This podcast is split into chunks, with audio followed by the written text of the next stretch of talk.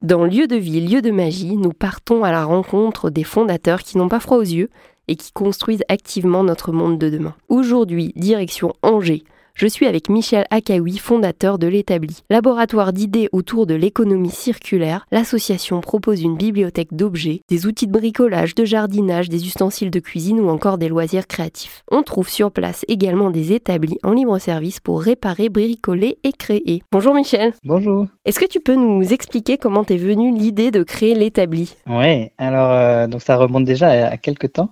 Euh, avant de venir à Angers, j'habitais à Paris, un petit studio avec euh, ma famille et j'ai toujours euh, rêvé de pouvoir travailler, bricoler et il m'est venu l'idée saugrenue de vouloir travailler, bricoler dans un petit studio parisien.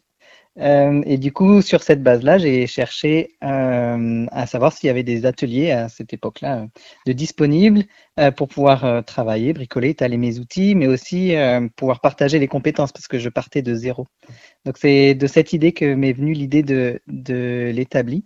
C'était à peu près en quelle année? bah, c'est, au moment où mon, mon fils est né, donc il y a tout juste euh, 11 ans. Et donc voilà, vers euh, 2012 par là.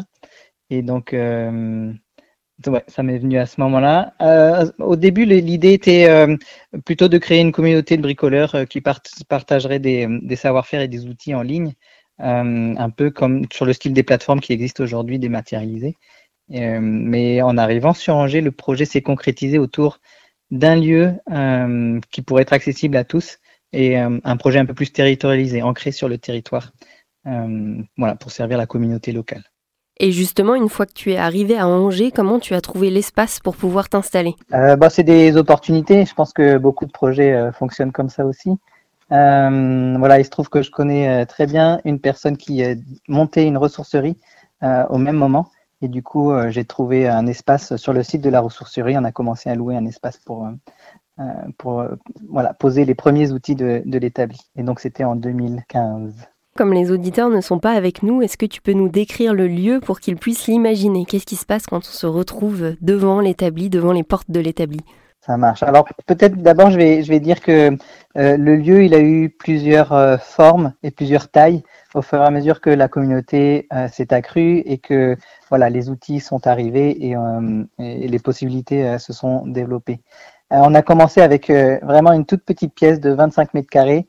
Il n'y avait même pas de, de fenêtre juste pour pouvoir entreposer euh, des outils et, commencer à faire du, prêt euh, de, matériel. Puis petit à petit, lorsque les gens nous ont rejoints, la communauté s'est créée. Euh, voilà, il a fallu pousser un peu les murs et donc on a, on a un peu changé, toujours sur le même site, on a un peu changé de, de disposition et jusqu'à arriver à l'atelier d'aujourd'hui.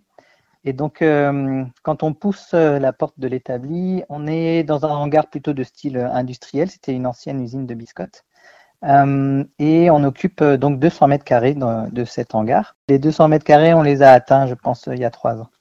Et depuis, on reste sur cette base-là. Je pense que c'est une bonne, une bonne surface aussi, un bon équilibre entre ce que ça nous coûte en loyer et, ce qu'on peut faire dans, dans, l'espace. C'est aussi un équilibre entre les deux. On peut y trouver quoi comme outil? Parce qu'au début, euh, tu louais uniquement euh, le matériel. Aujourd'hui, on Ouais. peut louer le matériel, on peut l'utiliser sur place. On va pouvoir trouver quoi comme euh, outil à disposition? Ah, c'est ça, en fait, quand tu pousses les portes, il y a différentes parties dans l'atelier.